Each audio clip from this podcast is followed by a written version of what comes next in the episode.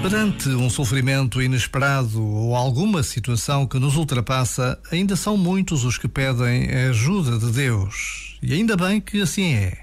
Nunca me esqueço daquele amigo que me dizia que, independentemente de termos mais ou menos fé, Deus está sempre à nossa espera. E está sempre à espera tanto dos nossos pedidos como da nossa gratidão. Por vezes, basta a pausa de um minuto para fazermos aquele pedido que tanto nos inquieta ou para agradecer o que só o nosso coração conhece.